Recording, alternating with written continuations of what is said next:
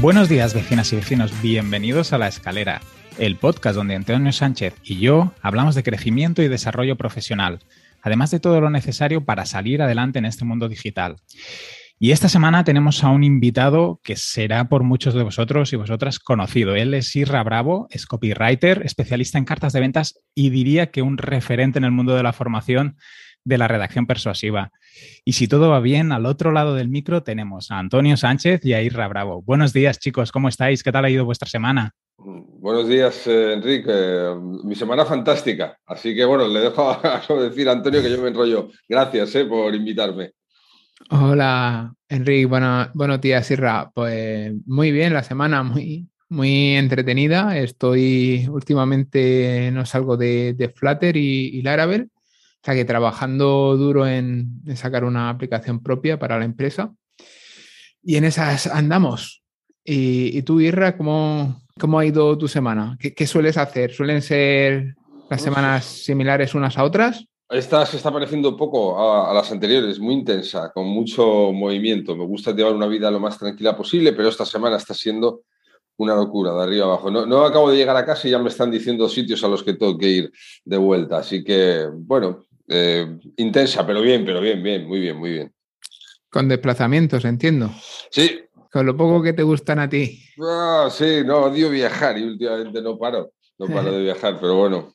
bueno. No paro para mi ritmo, ¿sabes? Que a lo mejor se lo dices a otro y, le parece nada, pero a mí me mm. parece mucho viajar tanto. Estoy la mitad de la semana fuera de casa, trabajos y otras. Para mí una barbaridad. ¿Y odias viajar por trabajo o por ocio también? Odio, viajar eh, siempre. En general. Me, gusta estar en mi cama y bajar a, tomar cervezas con mi amigo Sergio. Quiero decir, me gustan las cosas eh, rutinarias y sencillas, así que, prefiero estar por aquí. ¿Y, cuál es el punto más lejano al que has viajado? Hostias, pues eh, Varsovia. Estuve ahí en Varsovia hace unos años y es el sitio más lejano. Nunca salí de Europa y dentro de Europa el más lejano ahí en Varsovia, sí. En Varsovia tienen buenas cervezas. Buenas, buenas cervezas y un frío de cojones, pero buenas También, así está. pero, buenas, muy buenas cervezas, sí, buena gente allí, sí. Me moló, me gustó mucho, muy interesante el país. Y sin entrar mucho, vamos un poco ya más para, para la parte de, supongo, la chicha que le interesará a los que nos escuchan.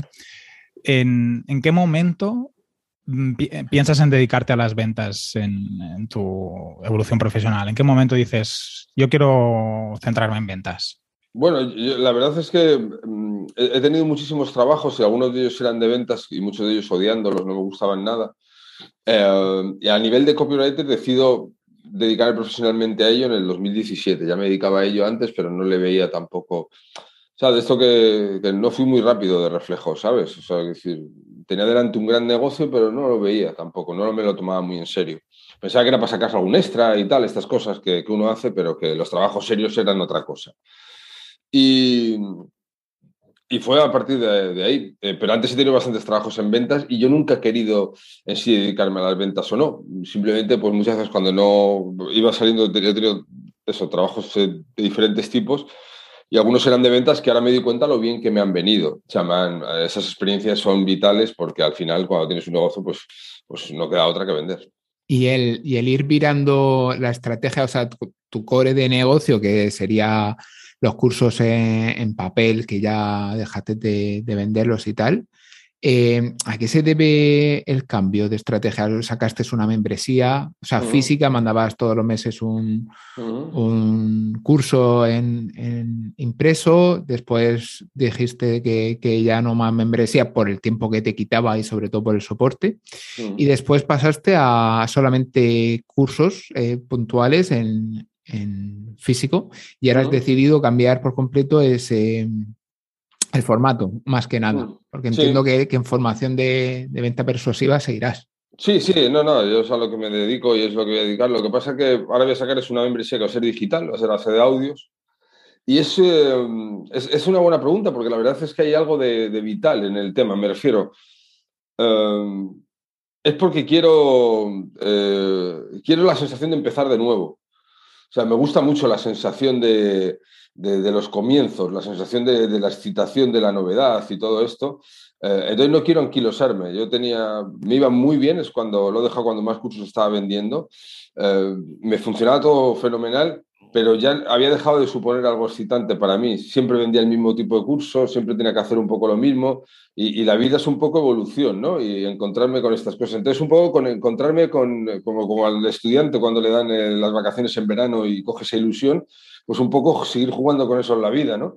Y, y pues ahora me lo puedo permitir perfectamente, pues voy a, voy a marcarme otro reto. Entonces, en realidad se debe a, a la búsqueda de, bueno, un poco de la inocencia, de empezar, de sentirme como cuando uno emprende de nuevo y tiene esos nervios eh, que parece que la meta es algo y al final te das cuenta cuando llegas a un punto en el que has conseguido más dinero del que pensabas que podías ganar, que lo que quieres es seguir andando, quieres seguir caminando, que no hay ninguna meta, no hay ningún fin, ¿no?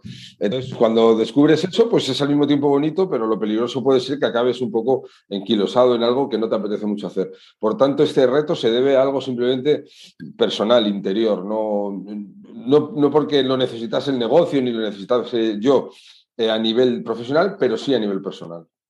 Y en relación con este cambio que estás en, ahora haciendo preventa de, un libro, ah, ¿todo esto cómo vincula con el cambio que estás haciendo a la plataforma o cómo enfocas este libro en todos estos movimientos que estás haciendo? Bueno, el, libro en realidad habla de, desde 2017, eh, aunque cuenta cosas de mi vida, de infancia y tal, cuento un poco mi trayectoria como copywriter hasta el año 2020, ¿no? Los primeros cuatro años, los primeros cuatro años públicos, ¿no? Entonces, lo que, lo que hago es, a partir de ahora, es tratar de, dar los materiales, libros y demás en papel a través de Amazon, temas de logística, de los que se ocupen, eh, yo desocuparme de eso, y estar virando al mismo tiempo por detrás, mientras estoy vendiendo el libro, por detrás se está montando la membresía, que espero que pueda salir en unos días, a mediados de febrero, donde voy a poder dar los contenidos en digital. ¿Por qué me gusta en digital, en, concretamente en audio? Porque vendiendo cursos en papel me mandaba muchas veces audios y muchísima gente me comentaba que el audio era una herramienta excelente para aprender, eh, se sentían cómodos en ese entorno. Y a mí es que me ha gustado mucho también desde siempre. Eh, no así el vídeo, que yo, pero, es un tema personal. Yo si tengo que editarme un vídeo, pues no exagero si te digo que tengo que estar todo el día a lo mejor para editar un vídeo cuatro minutos, es que no lo sé. Es decir, no me siento cómodo, pero en el audio sí. Entonces, mientras hago esta estrategia, por un lado, de estar presentando el libro que he sacado con esta gente, eh, por otro lado, estoy eh, virando hacia contenidos digitales para, para, bueno, para poder tener, sobre todo, una mayor libertad logística de movimientos. Ya cambiando un poquito de, preguntas em, del estilo, eh, sabemos que leías a Bukowski, sobre todo de más jovencito. ¿Cómo entró en tu vida? ¿Cómo llegó el primer libro? Pues fue a través de un amigo, de Mario, eh, un buen amigo que conservo hace, hace un montón de años. Que me dijo, tío, tienes que leer a este tío, a Bukowski. Y, desde entonces, pues, eh, la verdad es que fue un, un gran acompañante a nivel personal también, lo sigo leyendo. Eh, no tanto, claro, como antes, pero lo sigo leyendo mucho. Y, ha influido mucho en mi manera de, escribir, muchísimo. Eh, y, creo que hubiera sido un grandísimo, creo, no, estoy seguro que hubiera sido un grandísimo copywriter Bukowski. Y entonces, bueno, pues eh, son cosas que me han ayudado mucho a la hora de luego tener, bueno, mi manera de, enfocar los textos de, venta, ¿no? Es un poco el descaro y todas estas cosas que, que amé desde pequeño y, me pareciera, a mí es la manera en la que me, me, conectaba a la gente, ¿no? Entonces procuro hacerlo de la misma manera que, que, me conectaron a mí. Así que una gran influencia para mí y un, todo un personaje. Y a día de hoy, ¿qué otras personas te inspiran o te irritan? irritarme me irritan muchísimas personas también, lógicamente. Eh, los políticos, normalmente los comunistas, sobre todo, son los que más me irritan. Eh, y, en general, ellos en particular llevan eh, como todo el peso de una demagogia ya llevado a un extremo. Pero bueno, y, bueno, y en cuanto a influencias, pues me gusta mucho, por ejemplo, en mi profesión, pues Gary Bencivenga, Gary Halbert, eh, luego, a la hora de hacer sistemas, el sistema que yo saqué de membresía hace tres o cuatro años, pues era un sistema que había visto a Ben Settle. que es algo más actual, ¿no?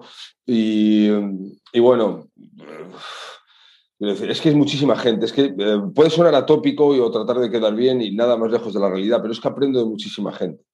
Es más, estoy convencido que después de charla de esta hora habrá cosas que está apuntando que ya, joder, mira, este detalle, estas dos cosas que están haciendo estos tipos y tal, que me van a servir. Es decir, yo lo que, el gran aprendizaje que me estoy llevando en la vida es, estar abierto a aprender de mucha gente. Y, no juzgar tampoco y, aprender de incluso de gente, como decía antes, que con la que tengo una somos totalmente opuestos políticamente, pero puedo ver en su discurso cosas que me pueden ayudar a mí, ¿no? O sea, tener un poquito ese, ese concepto. Entonces, aprender, aprender de mucha gente. Eh, sé que suena así atópico, por ejemplo, de, eh, de Scott Adam, aprendo muchísimo del, del, lobo de Wall Street. El otro día me leí un libro sobre ventas que me parecía, sobre todo el primer tercio del libro, me parecía cojonudo. Es decir, es una, es una constante de, escritores de fantasías, de, de, escritores de cuento infantil. El otro día estuve viendo una obra del brujo eh, una representación sobre Valle Inclán que me pareció increíble, o sea, la manera de hacer storytelling que tenía ese tipo, se subió dos horas al escenario y estuve dos horas que prácticamente me dijeron, cierra la boca que parece el bobo, estaba así diciendo, vaya pedazo de genio, ¿no? Encima de un escenario. Pues ahí también aprendo. Eh, es, un, es un constante, es una constante. Y Últimamente, o últimamente, ahora exactamente no sé, no sé las fechas, pero lanzaste un curso con Luis Mongemalo eh, de marca personal. Eh, ¿Cómo empezó esta relación, esta simbiosis y la idea de hacer un curso de marca personal? Porque creo que se va un poco también de lo que tú has ido haciendo más en el sentido de formación sobre venta, redacción, etcétera. Bueno, pues yo, a Luis le conocí hace un par de años, creo más o menos, a lo mejor me baila un poco alguna fecha. Me invitó a un programa de radio, inaugurar un programa de radio de un programa que tenía él. Y tuvimos buena química a nivel personal, muy buena química que, mantenemos. Y estábamos cómodos los dos y tal. Y, y, era un tío del que, bueno, pues mira, una de estas personas de las que se aprende mucho. Pues por ejemplo, Luis es una de esas personas con las que aprendí y aprendo mucho, vamos. Entonces, eh, oye, pues podemos hacer un curso a medias y tal. Si te digo la verdad, no sé exactamente de quién surgió el tema de la marca personal. Mm, yo no sé si se lo dije yo a él o al revés, no lo sé. Seguramente él lo sepa y, no quise decir que lo dije yo como tratando yo en algún punto, porque parece una tontería como un piano y seguramente lo dijera él. Quiero decir que da igual. Pero el tema es que sí que entendimos, eh, porque evidentemente yo vendo mucho mm, por marca personal. Quiero decir, aunque yo no venda formaciones de marca personal, yo trabajo mi marca personal mucho. Y dijimos, joder, pues este curso puede tener interés y lo tuvo, funcionó increíblemente bien. En realidad es que, bueno, lo que hicimos un poco en el curso, que con un resumen muy grande, es que todos somos una marca personal, absolutamente todos, nos guste o no. Entonces, trabajarla pues nos da muchísimas ventajas. Y, surgió de manera muy rápida, nos pusimos de acuerdo enseguida. Eh, es una de estas personas con las que si nos sentamos hablar y eh, hay un vídeo de seis y pico horas dentro de la formación y otro de dos y pico. Bueno, pues eh, es un plano secuencia, es decir, no hay cortes. Ya no, quiero decir, nos sentamos a hablar y ya está. No... Y estuviste seis horas hablando de marca personal. Sí, sí, seis horas ahí haciendo preguntas y respuestas y luego otro vídeo de dos horas y pico donde, bueno, hay un corte, pero ¿por qué cambiar de escenario? Pues hacía de noche, la azotea donde Pero, pero vamos, si no, no hay ni un solo corte más en el vídeo. Eh, y eso surge de, la, de, tener una buena química, de eh, una buena forma de, comunicarnos, ¿no? De manera natural. Entonces fue muy sencillo hacer la formación. ¿Y tenéis pensado hacer alguna cosa juntos en el futuro? Pues a lo mejor sí, a lo mejor nunca se sabe si podemos hacer algo, eh, hacer alguna otra cosa más. Nos divertimos en su momento. Ahora, por ejemplo, bueno, no tiene que ver con una formación, pero el 12 de febrero vamos a un evento y, hay varias personas y entre otros estamos nosotros, por separado, ¿no? Pero, pero que vamos a coincidir allí, así que bueno, me tomaré cervezas con él. Físicamente, ¿no? Sí, sí, sí, físicamente. Es en Madrid el día 12. Es un evento que organiza Omar de la Fuente por, ah. una, por un aniversario de su membresía. Entonces invita a varias personas, me invitó a mí, invitó a Luis también. También vais, vais, fuisteis juntos, a poco de lanzar el curso, fuisteis a Alicante también juntos a dar una formación en la universidad. Eso es, sí, sí, nos invitaron, eh, me invitaron a mí y luego me dijeron los organizadores, oye, acabamos de descubrir a Luis gracias a ti, eh, le puedes decir sí, sí, tal. Y entonces, no sé, tampoco quien dijo, oye, ¿y por qué no lo lleváis juntos? Y porque ocho horas hablando en la universidad es un coñazo. si, vamos juntos. Por lo menos así estoy entretenido. Más entretenido. Y la verdad es que fue muy provechoso también para, para, todo el mundo, para los alumnos y para nosotros mucho más sencillo también, porque nos pasó un poco como con lo otro demás, sin preparar nada, sin preparar absolutamente nada. Eh, pero a ver, también es cierto que, que, nosotros contamos con mucha experiencia en esto y nos dirigíamos a gente que andaba recién arrancando. Mm. Eh, más se te tiene que dar para no contarle algo que sea de interés, precisamente simplemente por el recorrido vital que va llevando cada uno. No se trata de otra cosa. Claro, alguien que arranca ahora mismo, pues todo le va a venir bien, ¿no? Sobre todo si se lo seleccionan bien, porque en Internet se dicen una cantidad de tonterías acojonantes. Eso también es, hay, que, hay que tenerlo en cuenta. Mm. Y entonces, eh, volviendo al tema de, mm, de tus comienzos como copywriting, porque estuviste ahí un montón de tiempo invirtiendo mucho en formación, aprendiendo sobre todo de americanos. Eh, ¿cuánto, ¿Cuánto dinero llegaste a invertir? O sea, no digo cuantía, sino que si realmente invertiste una, gran cantidad antes de empezar a, vender tus propios cursos o, o te atreviste con poco. Y, también preguntarte si sigues a día de hoy formándote o ya simplemente vas cogiendo inspiración de, como has comentado antes, de, la gente. Bueno, tengo que decir algo importante. Se me ha olvidado nombrar antes a Santiago Rodríguez, que es un copywriter español que no me gusta dejármelo fuera, por favor, cuando tal, ¿no? Ya a nivel personal. Eh, um, yo no es que me formara más con norteamericanos o con gente de aquí. Eh, yo en inversión en cursos o en tal, o sea, yo no he hecho cursos como tal, ¿no? Un curso como tal para ser copywriter. Eh, pero he invertido algo eh, que puede ser, que puede ser, no, es más valioso, que es mucho tiempo. Es decir, yo he leído muchas cartas, muchísimos emails, llevo así años porque es un tema que me gusta mucho, mucho, mucho. Y sigo haciéndolo y sigo invirtiendo. Y sí que a lo mejor pago masterclass sueltas o compro entrevistas. Yo siempre estoy invirtiendo en formación, siempre. Eh, pero puedo a lo mejor comprar por 200 euros una entrevista y una transcripción en PDF que hayan hecho un vendedor de los años 70 en Estados Unidos. Es decir, ese tipo de cosas, por ejemplo, estoy constantemente eh, con, estas, con este tipo de cosas. Entonces, eh, no sabría decirte cuánto dinero, pero es, debería ser una barbaridad en el sentido de que son muchos años eh, invirtiendo muchas horas y también gastando dinero, por supuesto, invirtiendo, no vamos a decir gastar porque, porque no es justo. he aprendido mucho de, de, estas personas como para llamarlo gasto, es una inversión, ¿no? Entonces, no sabría decirte, pero sí sé decirte a cualquiera, además, con la mejor de las intenciones, como consejo que, se tome la vida como, una, em, como un aprendizaje continuado, como una formación continuada, porque es que es así. O sea, yo ahora mismo estoy en una posición dentro de mi nicho que soy consciente de que es totalmente privilegiada y sigo formándome. Y sigo aprendiendo. O sea, además, la sensación además es súper cojonuda de si miro 15 días atrás, me di cuenta del ignorante que era. Y me encanta tener esa sensación. O sea, realmente disfruto con la sensación de, por poco que mire atrás, digo, joder, todo lo que estoy aprendiendo en este, este, en, este espacio de tiempo, ¿no? Cuando entro dentro de un negocio, cuando alguien me deja ver un negocio, una membresía, ver por qué no funciona, ¿no? Eh, todo lo que aprendes, ¿no? O ver qué es lo que está funcionando, qué es lo que no. Em, y además hay otra cosa maravillosa en la formación, que, que, como vamos cambiando las personas, tú te compras un buen curso hoy y lo haces dentro de seis meses y te da otras cosas. Si el curso es bueno, te va a dar otras cosas. Y eso, pues otro tópico que vamos a soltar, no tiene precio. Es que no lo tiene. Quiero decir, eso es acojonante. Quiero decir, la oportunidad de que tú te puedes comprar un curso y si realmente es bueno, lo haces dentro de seis meses o un año y te aporta cosas diferentes y te ayuda a avanzar de manera diferente.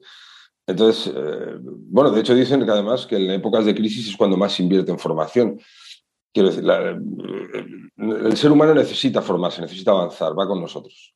Y en, el contexto actual en el que la tecnología se ha impuesto por, el condicionamiento global que estamos sufriendo, em, una persona que esté empezando a, dedicarse a, pues, a, redactar, a, vender servicios, ¿qué le recomendarías a alguien que esté empezando? Más allá de formarse, eh, que se apunte a, tu membresía. Que sí, eso sí, eso, es imprescindible, si no, no puede. Más allá de eso, ¿qué, le recomendarías para alguien que se quiera introducir en un mercado que yo creo que empieza a ser bastante competido. Bueno, en realidad todo el, todo el ámbito digital, ¿no? Sí, eh, todos, hay muchísima competencia, también es verdad que hay muchísimas oportunidades, mucho trabajo por hacer. Entonces mi recomendación está clara, que huya de la redacción como tal, el redactor está poco pagado. Es decir, siempre que pueda que, se forme un poco más en, lo que es la escritura persuasiva, más copywriting, ¿sabes? Eh, más enfocado a ventas, a conversiones, ahí donde la gente está dispuesta a pagar mucho más. Yo veo mucha gente que está con el tema de redacción, es muy interesante, pero claro, la redacción te van a pagar, pongamos un ejemplo, 100 euros por artículo, una carta de ventas que le hagas ganar miles de euros alguien te va a pagar pues casi a lo que quieras, ¿no? Entonces hay una diferencia grande. Eh, que no se meta en foros eh, para buscar trabajos y cosas de estas, ahí solo va a pelearse por las migajas, por lo que sobra con un montón de gente y van a ir todos a precio. Los buenos clientes no están ahí buscándolos tampoco. Así que una web muy sencilla, muy sencilla, es lo que le recomendaría hacer pero que la tenga, que invierta, que no sea como yo, que fui muy tonto, que tardé cinco años en montarme una sencilla web. Eh, o sea, estaba vendiendo ya servicios y ya cuando me di cuenta, compatibilizando con otros trabajos de mierda, que oye, que esto puede ser un negocio, fue cuando me monté la web. Yo le diría, montala desde el principio y ofrece tu servicio desde el primer día. Eh, una pequeña inversión en publicidad en, Google, que es búsqueda activa, es una muy buena idea. Alguien que, servicios de copywriting, cómo contratar un copy, lo que sea, pues ahí a que aparezca en alguna posición adelantada algún anuncio que haya hecho y rápidamente ir ofreciendo los, los servicios. Eso es lo que sin duda le recomendaría, que no tenga miedo a ni síndromes de impostor ni historias, que eso sabemos que pasa mucho, pero que piense que si alguien está buscando un, redactor publicitario, un copywriter, es porque lo necesita y va a saber más que la persona que le contrata. Que no se fije tanto para aprender, sí, pero no como algo que le juegue en su contra, tanto en referentes que pueda tener, porque si nos fijamos en referentes que pueda tener esta persona, se va a sentir pequeña y eso va a jugar en su contra, que miren más bien hacia atrás, hacia toda la gente que pueda ayudar y el 99% de las webs están mal escritas y la mayoría de la gente no sabe de esta profesión, cosa lógica, igual que la mayoría de nosotros no sabemos de nada, nada más que de un poquito. Entonces lo que tiene que hacer es fijarse en eso, eh, no fijarse tanto arriba, sino fijarse más en lo que hay detrás. Y que empiece a vender desde el primer día sin ningún tipo de miramiento, nada de estar 15 días entregando valor y estas cosas que cuentan en Internet, no funciona así. Hay que, hay que vender. Y empezar vendiendo, por supuesto. ¿Cuándo fue la última vez que te pusiste camisa y corbata? Es que me ha venido a la mente, me ha, venido a la mente la, reunión que tuviste en Porcelanosa. Ajá, pues hostia, pues sería de las últimas veces. me lo vais a tener que eh, explicar que no sé de qué va esto. sí, no, ah, bueno, él, te lo cuenta, te lo cuenta Antonio. Pues eh, vamos, respondiendo a tu pregunta, fíjate, con decirte que hizo la comunión eh, mi pequeña hace, hace poco, hace unos meses, vamos, en septiembre y ni ahí me puso corbata ya. Me puso una americana, ¿sabes? Para así que, que pudiera hacer alguna foto y de mayor no se avergonzara mucho de su padre y tal, pero es que, o sea, fatal, fatal. Eh, no lo llevo bien, pero bueno, oye, eh, hay gente que va así con su traje y tal que le queda de lujo y que va cómoda. Yo es que me he acostumbrado a la ropa esta que llevo, que parece que voy a descargar un camión en cualquier momento y, así voy a todos lados. Así a todos los sitios. Te, lo comenté la última vez que nos vimos y dice, parece que te has pasado el juego, que ya la, marca personal pesa más que la, que la imagen, ¿no? Claro, es que imagínate que ahora me pongo una americana o, sea, o, que voy con traje a los eventos y tal, pues eh, la gente va a decir, ¿y este tío se ha dado un golpe o algo? Que ya no me pega, pero a ver, un buen traje es un buen traje, yo no me meto con ello, pero es que yo voy más cómodo con mis pantalones mm. con, eh, así, eh, con bolsillos y mis cosas y tal, de, que parece que es eso, que voy a descargar un camión o que vengo del gimnasio. Mm. ¿Te gustaría que tu hija se dedicara al copy, Irra? Pues mira, la verdad es que hay una cosa que yo le tengo muy dicho, ya tiene todo, vida nueve añitos, y le he dicho, tú puedes ser en la vida, lógicamente, lo que quieras. Desde ama de casa, si es lo que te hace ilusión, hasta astronauta, lo que quieras me parece bien mientras lo elijas con libertad y no condicionada por un lado u otro sobre lo que supone que tienes que hacer por ser mujer o dejar de hacerlo. Tú eres libre como ser humano. Pero una cosa está clara, vas a aprender copywriting. O sea, eso sí te lo voy a enseñar. O sea, porque esto es una habilidad que te va a ayudar muchísimo en la vida. Al margen de que te dediques o no profesionalmente, a ello te va a ayudar. Pero para todo, desde encontrar un novio hasta vender un triciclo mañana de tu hijo a mejor precio o más rápido o mm, alquilar eh, tu casa o venderla, lo que sea, para cualquier cosa te va a valer. Por tanto, no sé a qué se va a dedicar, sí me gustaría, estaría bien que se dedicara a esto, pero que esto lo va a aprender Vamos, mientras yo ande por aquí, eh, eso lo tengo claro. Mientras ande por aquí. Otra cosa es que, me muera rápido y diga, bueno, pues va a ser que no. Pero como, me tenga por aquí cerca, le voy a dar el coñazo, pero a base de bien. Y ella entiende qué es lo que hace, es qué quiere decir la redacción persuasiva, porque con nueve añitos todavía bastante pequeña, sí, sí, sí, sí, pero lo va entendiendo, lo va entendiendo. El otro día le preguntaba a una profesora que ella, le decía a la profesora que ella era escritora y que si conocían a alguno y dijo que sí, que es su padre. Así que tiene una mezcla ahí un poco de, sí, sí, a se dedica algo de, esto del, del, ordenador. Dice que pasa demasiado tiempo encerrado, digo, es lo que tenemos los, los que nos dedicamos a esto. Pero bien, bien. Y en el futuro, em, ¿qué, objetivos te, marcas o te gustaría conseguir? Ya no hablo de los de corto plazo, ¿no? Hablas de la membresía, del libro, no sé, a 10 años vista, a 15 años. ¿Te planteas qué pasará en esas distancias o vas un poco viviendo el día a día? voy, viviendo el día a día, pero oye, sí que me imagino en algún sitio con muy buen clima y sustituir las sudaderas por camisas de flores muy horteras y, pasear en chanclas eh, disfrutando de los royalties de, los libros y de estas cosas y, y, de dividendos y estas cosas y dando paseos por ir por la playa eh, con una cerveza fresca en la mano y tal. Sí, visualizo esa idea de vividor total eh, que, que, a lo mejor luego no es así. O sea, porque yo sé que voy a estar mandando un email diario siempre mientras pueda, porque me encanta. O sea, disfruto mucho haciéndolo. Pero sí que me imagino muy retirado de, de presiones de contenido y cosas de esas, sino viviendo royalties de libros y cosas de estas sin problema, porque sé que lo voy a poder hacer si, si en ese sentido me apetece. Pero lo que estoy seguro es que voy a querer seguir trabajando. Eso aparte te mantiene el, cerebro en forma. Ahora estamos todavía eh, bien, pero cuando, no sé, dentro de 30, 40 años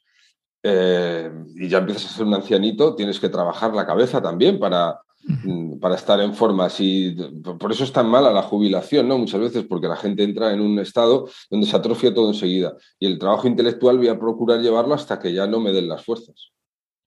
Tenemos una pregunta que siempre le, hacemos a los invitados, que la escuchamos de un poco que ya dejó de existir.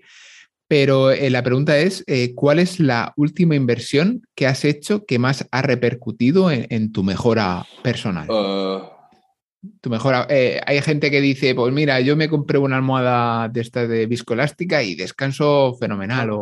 O, me he ah. comprado un masajeador de pies.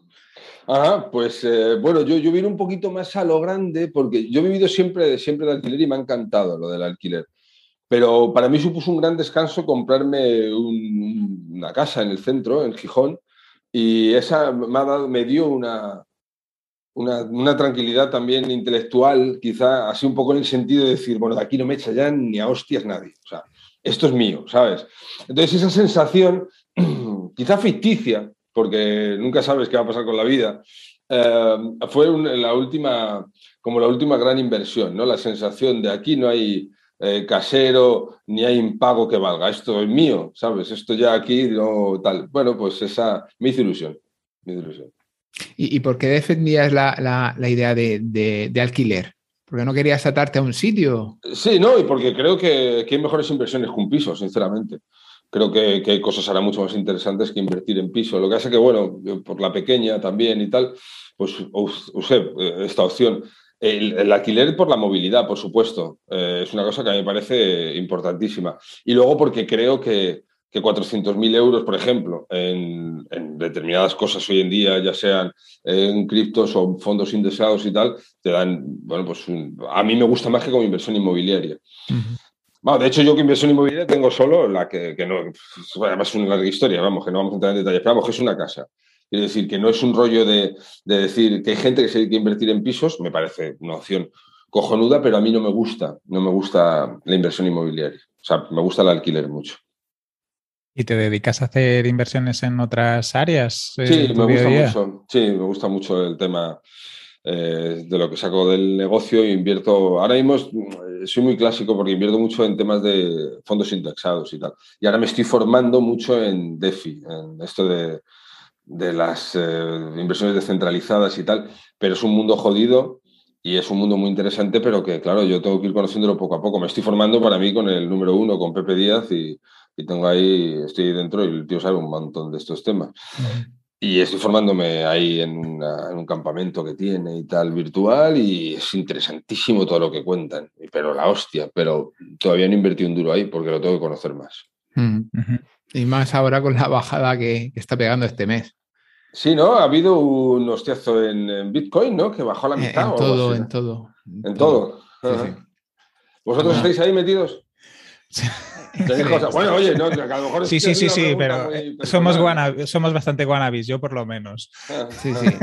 Estamos, estamos como tú, conociendo el terreno, porque nos experimentando. En, en, noviembre o por ahí eh, nos lo comentaron y dije, ostras, es que esto como no entremos ahora, o sea, por lo menos conocerlo, ¿sabes? Porque se está viendo cada vez más claro que esto va, sobre todo en la respuesta que tienen los gobiernos, ¿vale? a, o sea, le tienen miedo, le tienen muchísimo miedo a, las finanzas descentralizadas, le tienen como el descontrol que se va a producir por su parte, o sea, el, no poder arañar nada, les da mucho pánico y entonces se nos dio la, oportunidad de, aprender y ahí estamos. Yo, estoy aprendiendo con este tipo que, que yo digo la hostia, claro, habrá opciones como en todas y tal. Eh, y además tengo una relación muy buena a nivel personal con él. Él ha puesto mucho su parte y, y le dije esto, dije, yo tengo que conocerlo. O sea, yo, esto lo tengo que conocer. Aparte, por ejemplo, mi, pequeña, que tiene nueve años, me pide tokens, macho. O sea, flipa la peña. O sea, ya no te pide la paga de decir, oye, dame cinco euros, por no hablar en pesetas, claro, que eso ya para los abuelos. Pero, pero es que me pide token. Entonces, yo entiendo que esta tecnología del dinero es un hecho ya, que eso no se puede discutir. Ahora, como inversión, es lo que estoy investigando ahora. Sí. Entonces es lo que estoy, estoy mirando. Es complicado. Eh, y, claro, yo lo tengo que entender, joder, porque es que la primera regla del inversor es tienes que entender en qué inviertes. Y claro, ya, he ido tal, pero me gusta mucho la inversión. De hecho, te digo, yo mi dinero lo tengo invertido. Lo tengo invertido porque, porque, bueno, porque es que si no se te lo come la inflación. En el banco lo justo, por si tienes un imprevisto, pero poco más. Ha hecho Pepe Díaz ahora también una colaboración con, Monje Malo, ¿no? Que derivaba tráfico de la newsletter de, Luis, lo derivaban al, campamento DeFi y tenía ahí una secuencia automatizada y tal. Sí, sí, es posible. Yo sé que Luis está ahí dentro también y tenía lo, de la secuencia, algo me contó, pero no sé si le había llevado al cabo del todo, porque además se tuvo unos problemas con, con Response y tal, no le entregaba los correos, no sé qué movidas ha estado teniendo el pobre y tal. Estuve hablando antes de ayer con él y, y me decía que lo tenía ya medio solucionado, pero no, no sé, pero vamos, si es posible. A mí ya te digo, Pepe es un tío que para estos temas, al que le gusten, ahí puede aprender bien. Pero vamos, que yo no me llevo nada, ¿eh? que lo digo, lo recomiendo porque. No, estás afiliado. No, no, no, no, yo no, estoy afiliado ni nada. Quiero decir, que le tengo mucho aprecio y el tío sabe mucho. El tío sabe mucho, eso es una cosa objetiva.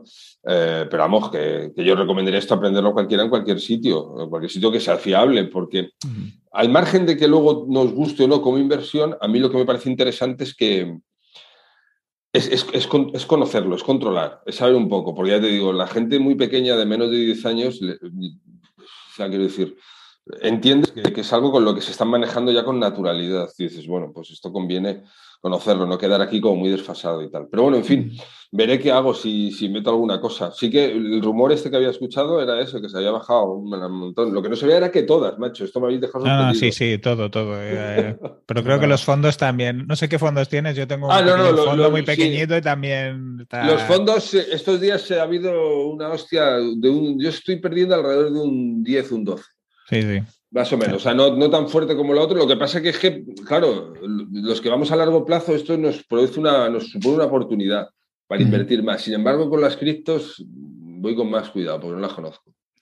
Y porque los movimientos son un poco más agresivos, creo. Sí, sí, muy radicales, macho. Estaba a 60.000 el Bitcoin, ahora 30.000. Y dices, hostia, vaya, o sea... sí, sí. El, otro día con Antonio no hablábamos, a, ver el día en que dejamos de hacer el comparativo, ¿no? Eh, esta moneda con este, el euro o el dólar, ¿no? Pero claro, como tú vas poniendo euros, al final tienes que hacer ese vínculo, ¿no? Quieras que no. Claro, claro, sí, sí, es verdad, sí, es verdad. están ahí en, el mundo DeFi hay, hay tokens, vamos a llamarlos por su nombre, que, emulan el, precio de una moneda fiat del mundo mm. real, el, el, UST, USDT, el BUSD, que equivalen a, un, dólar. Y de hecho hay una que ha, caído en picado, lo he visto esta madrugada. O sea que imagínate una moneda en la que tú metes el dinero por tenerlo en otro sitio, ¿no? Digamos, yo tengo mil euros, lo meto eh, y tengo mil de otro, y de repente una moneda que considerada estable cae en picado. Eso hace muy bien en, en entender muy bien qué hay detrás de, cada cosa y también están el mundo de las finanzas descentralizadas está también influido por personas. Al final, detrás de cada protocolo hay personas con nombre y apellido. Y en cuanto te vinculan, vinculan, por ejemplo, en, ha habido un protocolo que se ha descubierto que uno de los eh, que lo crearon era un estafador. O sea, fue un estafador hace tres o cuatro años. Pues eso ha caído en picado eh, hace dos días. Y ha arrastrado a muchas a, su vez. O sea, que, hay que estar de la mano de gente como Pepe Díaz, vamos, Pepe Díaz y explica las cosas muy bien, muy pausadas y tal. Eh. Sí, no, no, no, yo el tío, de luego, le recomiendo al 100%. O sea, y además es que a mí lo que me falta muchas veces es tiempo para poder ver más cosas, pero yo sí lo recomiendo al 100% porque sé de buena tinta lo mucho que sabe. A mí me estuvo explicando además personalmente. Y, sí, sí, o sea, sé que sabe un huevo de estos temas. Lo que pasa es que eso, fíjate, lo de la moneda esta, sé que las hay que son como estables eh, totalmente. Eh, y otras que, pero que no están vinculadas directamente para evitar estas cosas en teoría y tal, pero claro, es que, hostias, demasiada información, demasiada información. Sí, es, es un mundo. Disculpa, Antonio. Sí, di, di. Nada, que es un mundo y, que hay que conocerlo porque llega gente como, como tu hija y te dice, papá, pásame un token, pásame un token a mi igual. Claro. y te quedas como, necesito token en un juego que estaba ahí y tal, y entonces ahí entendí que había que mirar ahí qué pasaba, porque iba a decir, yo como no te doy 5 euros, ¿sabes? Si te compras ahí unas chuches, como hacíamos en el barrio, me parece a mí que, Así que, bueno, pero bien, es un mundo interesante y, al final vamos a tener que más o menos saber un poco de qué va todos como tecnología de dinero, quiero decir, al margen ya de inversión, está claro. Yo justamente vinculando con esto que estábamos hablando ahora, Irra, te quería preguntar, entiendo que ya no da servicios de, redactor, ¿no? Pero antes cuando ofrecías estos servicios, hacías este proceso de aprendizaje que, has dicho, ¿no? Yo si no lo entiendo no, pongo dinero aquí, ¿no? Si yo no entiendo el negocio no puedo redactar esta carta de ventas. ¿Es este proceso? Por supuesto, por supuesto. Además eso es lo más honesto que puedes hacer por ti, por el cliente y, sí, sí, sí, hacía una investigación y, y, al final es que hay una cosa clara, los, eh, la gente cuando le, le va bien es un consejo que yo escuché a un copywriter, a Gary Bencivenga, que le he nombrado antes, que es fabuloso. Eh, si tú vendes servicios, una de las cosas que más te tiene que preocupar es saber seleccionar bien con quién trabajas. Es decir, ahí va a estar gran parte de tu éxito. Gran parte de tu éxito va a estar ahí. Porque tú puedes ser muy bueno haciendo lo que sea, que como vayas a entrar en un proyecto que no esté a la altura de eso, no vas a sacar rendimiento. Yo mañana cojo a alguien que esté empezando, que esté súper perdido y le puedo hacer la carta de ventas que quiera, que no va a vender, eh, puede vender un poco más, pero no va a conseguir todo el, el, éxito que pudiera tener. Cojo una empresa que esté rodada, que esté funcionando, que sea un buen proyecto ya. Y lo que hago es eh, transformar determinados detalles y esos pequeños detalles se transforman en una, un 2, un 3% más de conversión y eso pueden ser miles de euros al mes. Y es donde te viene un poco todo el, eh, el éxito, ¿no? Entonces, una de las mayores preocupaciones que puedes tener es investigar bien dónde te metes a trabajar y tener la mentalidad adecuada en el sentido de que si yo monto un negocio, tienes que tener tú la sensación real de que eres tú el que seleccionas a los clientes con los que trabajas y no al revés. La mayoría de la gente monta un negocio y se pone ahí expuesto como, cógeme, cógeme, y se quedan ahí esperando que los demás seleccionen. Y tiene que ser al revés. O sea, tiene que ser el tema de decir, yo tengo un negocio, voy a decidir con qué clase de clientes quiero trabajar. Súper buen consejo. Súper buen consejo. A veces la dificultad eh, es conseguir clientes que encajen con esa, con esa visión ¿no? que tiene uno, pero bueno. Lo sé seguro, siempre, siempre. O sea, yo lo recomiendo a la gente, digo, tú haz un listado de unas pequeñas características del tipo de persona con el que te gustaría trabajar. Y, lanza tu mensaje a ese tipo de, de, personas y busca ese tipo de, personas. Y, y, los hay, los hay. Yo de, verdad que, esto no lo digo para presumir ni mucho menos, pero yo lo hice desde el principio en mi negocio. ¿eh? Eh, tenía una experiencia previa, por eso digo que no es una cuestión de decir que me he levantado muy listo. No, no, o sea, aquí todos hemos. Eh, hemos, pringado. hemos pringado, o sea, hemos, aquí nadie ha nacido aprendido, o sea, quiero decir, eso está clarísimo. Pero lo hice desde el principio y funciona. Funciona realmente, ¿no? Funciona el decir, bueno, yo quiero trabajar con este tipo de cliente, con este perfil. Y, es que además es que un cliente que te pague bien es un cliente que te va a respetar más. Y una cosa que digo un montón de veces es eso. ¿Quieres que te respete el cliente? Cóbrale caro. Si cobras muy barato, te lo discuten todos, el cliente tóxico. Todos llevamos un cliente tóxico dentro. Bueno, pues como cobres barato, te va a tocar a ti, fijo, fijo, fijo, que con más eh, seguridad tarde o temprano. Entonces, si tú cobras un precio alto, la gente respeta más, tiene más tendencia a respetar más lo que dices. Y es en contra de lo que suele pensar un cliente mucho menos exigente en el sentido más negativo, porque muchas veces eh, nos da miedo cobrar muy alto porque pensamos que, es que nos van a pedir aquí y tal. No, no, no. Quiero decir, la gente que paga más es, más respetuosa con tu trabajo, está más acostumbrada, está a mil cosas, es otro tema. Es el que paga poco y que suele ser súper exigente y súper coñaz. Eso, es lo que me dice la experiencia a mí y a montones de personas con las que hablo de estos temas. Quizá podría ser porque cuando tú pagas un precio alto, ya piensas que todo el valor lo vas a recibir de ese servicio. Si pagas mm. poco, piensas que no vas a recibir todo el valor que tú te mereces y mm. entonces tienes que compensarlo exigiendo más. Claro, no, no, no, además es que es así, porque además pasa una cosa, cuando tú cobras un precio alto, es como lo que dices tú debe ser verdad. O sea, te, ganas el respeto de la gente, te lo ganas, te lo ganas y lo, marca el precio. O sea, nos guste o no, lo marca el precio. El precio ser una de las cosas más importantes para tal. Si tú cobras muy poco y te ven dubitativo, te machacan. Te van a intentar sacar de todo y exigir mucho más. En fin, muchísimo, muchísimo más complicado. Si tú a alguien le cobras 300 euros, por poner un ejemplo, una carta de ventas, y otro cobra 3.000, al que cobra 3 o 5.000, lo que diga es creíble. Es decir, si te han pagado cantidad será porque sabes y entonces es un cliente mucho más cómodo con el que trabajar. Y si está dispuesto a pagar esa cantidad, además, normalmente es que tiene un negocio medianamente rodado, que lo que tú ya le hagas va a hacer que funcione. Quiero decir, es que es todo un círculo virtuoso fabuloso el hecho de cobrar caro. Cuando digo caro, no digo, digo alto en el sentido de, saber valorar el tiempo y tu trabajo y tus conocimientos. Y no dejarse de cobrar por hora. No, es que el cada hora 100 euros, pero es que es una tontería. Yo ahora mismo dedico una hora de mi tiempo a una consultoría y no es una hora, son 20.000 horas que llevo de experiencia, de experiencia que vuelco aquí. Y cuando digo mi caso, digo cualquiera, cualquiera de nosotros sobre lo que sepamos. O sea, no volcamos una hora de nuestro tiempo, volcamos años de experiencia. ¿Y eso cuánto vale? Bueno, pues yo estimo que mucho. Sí, al tiempo de preparación, de revisión. Claro. Y también asociado al, al hecho de los precios, ¿no? Mm, por ponerte un ejemplo, ¿no? El otro día un compañero con el que tenemos bastante relación, con Ángel de Web, Pamplona, ¿no? Pues me compartió un posible cliente, ¿no?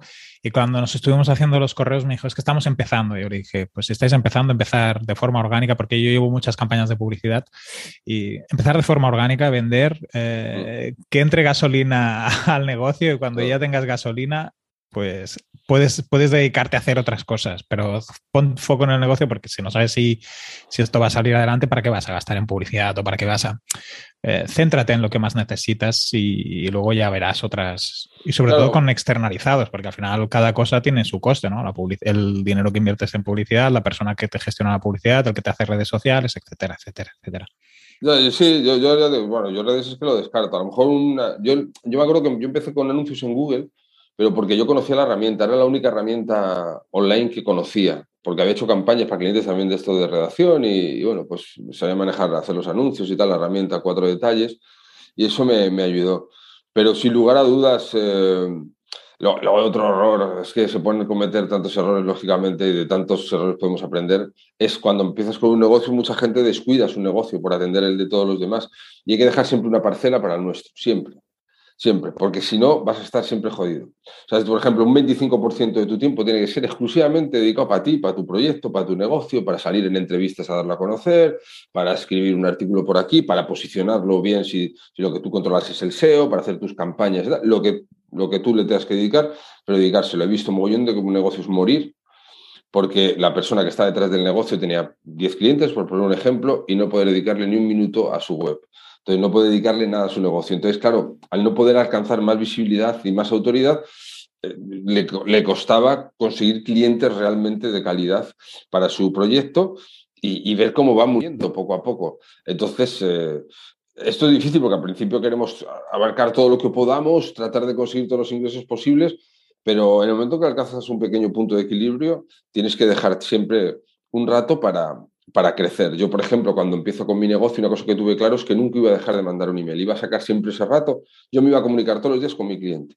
Al margen que tuviera 50 clientes, me daba exactamente igual. Mi mail diario mío desde mi negocio no iba a faltar nunca, ¿no? Pues cuando hablo de esta acción hablo de cualquiera, de cualquier acción que puede, que pueda tomar cualquier persona, pero que no deje de hacer eso, que no deje de alimentar su negocio, es otro consejo que me hubiera gustado recibir. Y bueno, pues ya lo he soltado aquí sin que me pregunten. Abriste, o sea, nosotros te escribimos en noviembre aproximadamente, porque abriste un, periodo de, de, cortesía para, hacer entrevistas, para salir en podcast, para venir a comunidades privadas, como, como hiciste con la del Pool Jumpers Club. Em, ¿Esto lo, vas a hacer, lo vas a dejar abierto más tiempo o, te vas a tomar un descanso? No, no, a mí eh, forma parte de mi estrategia de, visibilidad y de trabajo estar en sitios, aparecer en sitios. ahora lo que voy a hacer diferente es, es tal el volumen de email que recibo con los email diarios que, que voy a contestar solo a la gente que esté dentro de la membresía. Quiero decir, me voy a dedicar solo a mis clientes y voy a poner una postdata en los, en los eh, email diciendo que no respondo a, estos email. Eh, no, es nada personal. Ahora llegará el momento en el que habrá gente que hoy se la subido a la cabeza y tonterías de estas. ¿no? Es, que no, es que no puedo atender mi negocio, no puedo atender a mis clientes, no se me ha subido nada. Es que recibo 500 email al día. Es decir, no puedo. no, no, puedo pasarme horas y horas respondiendo email de gente que, no conozco ni son clientes porque voy a desatenderlo. Entonces, ahora de momento sigo, pero cuando abra la membresía a mediados de febrero, eh, quien quiera tener eh, soporte, que lo voy a dar yo personalmente, eh, va a tener que estar dentro de la membresía. Y es ahí donde gestionaré aparecer en sitios y en, y en, pues entrevistas o, charlas o, o, cosas de estas ahí. Pero voy a, voy a quitar un poco eh, este acceso tan, tan masivo porque no me deja tiempo. O sea, en el rato que estamos nosotros haciendo esta entrevista, cuando vuelva, a lo mejor tengo treinta y tantos email nuevos. Pero tú los contestas, Isra, ¿eh? Yo, hace, yo, hace, poco te envié un correo preguntándote de la preventa, de si en el ebook había también el, el, QR y así. Y contestaste además rápido, creo recordar. Sí, depende cómo me pilles. A lo mejor me pillas en una ronda de respuestas y te respondo a los cinco minutos o tardo un día o lo que sea. Y, voy a seguir haciéndolo hasta que tenga, cuando tenga la membresía, ya no. Eh, por eso, porque, porque no voy a poder atender eh, lo otro. Es un volumen muy, muy grande de respuestas de, tal. Entonces, eh, pues nada, pues voy a tener que hacer eso. Pero sí, siempre, siempre he respondido yo. Y de hecho, en la membresía, y por eso voy a seguir respondiendo yo. O sea, yo, o sea, a mí me gusta estar en contacto con la gente. O sea, no me creo que ya no. Yo estoy aquí en una zona mía donde eh, están aquí los dioses creativos y tal. O sea, esas chorradas no van conmigo. A mí me gusta estar ahí en la calle con todos los demás. Pero no voy a poder mandar o responder 500 email al día de gente que no sean clientes. Porque entonces no voy a poder atender a los que me están pagando. Entonces eso sí que es un mal negocio. Y, ya para, para terminar, ¿qué es lo más raro que te han regalado por tu cumpleaños? Hostia, por mi cumpleaños. Lo más raro que me han regalado por mi cumpleaños. ¿Se puede hablar de todo aquí? Sí. Se puede hablar de todo, no, no tenemos pitidos. Mm, vale, bueno, pues una bolsa de María que estaba cojonuda. Me regalaron. No sé si eso es muy raro, pero me regaló un amigo por mi cumpleaños una bolsa de marihuana y, nada, muy bien, todo muy bien. no, no, no, es que sea raro, pero era raro que estuviera tan buena. Eso sí que. Con denominación de origen. Sí, sí, no, no, era, estaba, estaba muy, muy cojonuda esa. Y no me lo esperaba, además. Nos fumaba por la noche. Fue una sorpresa. Sí, sí, además muy agradable, muy agradable la sorpresa y tal. Me fumaba por la noche y me entraba un hambre y tal. En fin, porque he tenido épocas, ¿no? Y esta eh, hacía bastante que no fumaba y, estoy muy bien, muy bien, la verdad que sí. Buen, buen regalo. Pues si quieres, Irrat, ¿dónde te podemos encontrar? Haznos eh, spam de valor. Eh, ¿Dónde se puede apuntar la gente pues eh, en mi web, en motivante.com, o si buscan Isra Bravo en, Google, pues ahí aparezco y nada, mando un email todos los días para tratar de vender, darse de alta es gratis, de baja también. Y, y nada, contando historias y utilizando el poder de las historias para generar ventas. Ahí, ahí me pueden encontrar. Pues fantástico, muchas gracias por venir hoy con nosotros. Ah, este ratito que hemos estado hablando contigo. Antonio, ¿a ti dónde te podemos encontrar? Pues a mí en antoniosánchez.pro, que siguiendo los consejos reiterativos de, Irra, eh, he lanzado este año, llevo ya un mes de, newsletter, se llama El Martinical, y, lo que pasa es que yo no, insisto tanto, eh, yo mando uno semanal. Y ahí os podéis apuntar. De momento Pues- eso, historias contando conceptos desde la parte de, de la historia para comprender más cosas. Pues a mí me podéis encontrar en enricortiñas.com. Nos vemos de aquí 15 días, Antonio, Sí, de aquí a 15 días nos vemos con otra entrevista. con otra entrevista. Estamos este año, hemos empezado con las entrevistas. Creo que las vamos a ir a- alargando y vamos a ir a- haciendo contenidos de este tipo. Un abrazo a los, a los dos. Muchas gracias, chicos. Gracias a los dos. Gracias, Enrique y Antonio. Un abrazo. Que vaya muy bien. Un abrazo. Chao.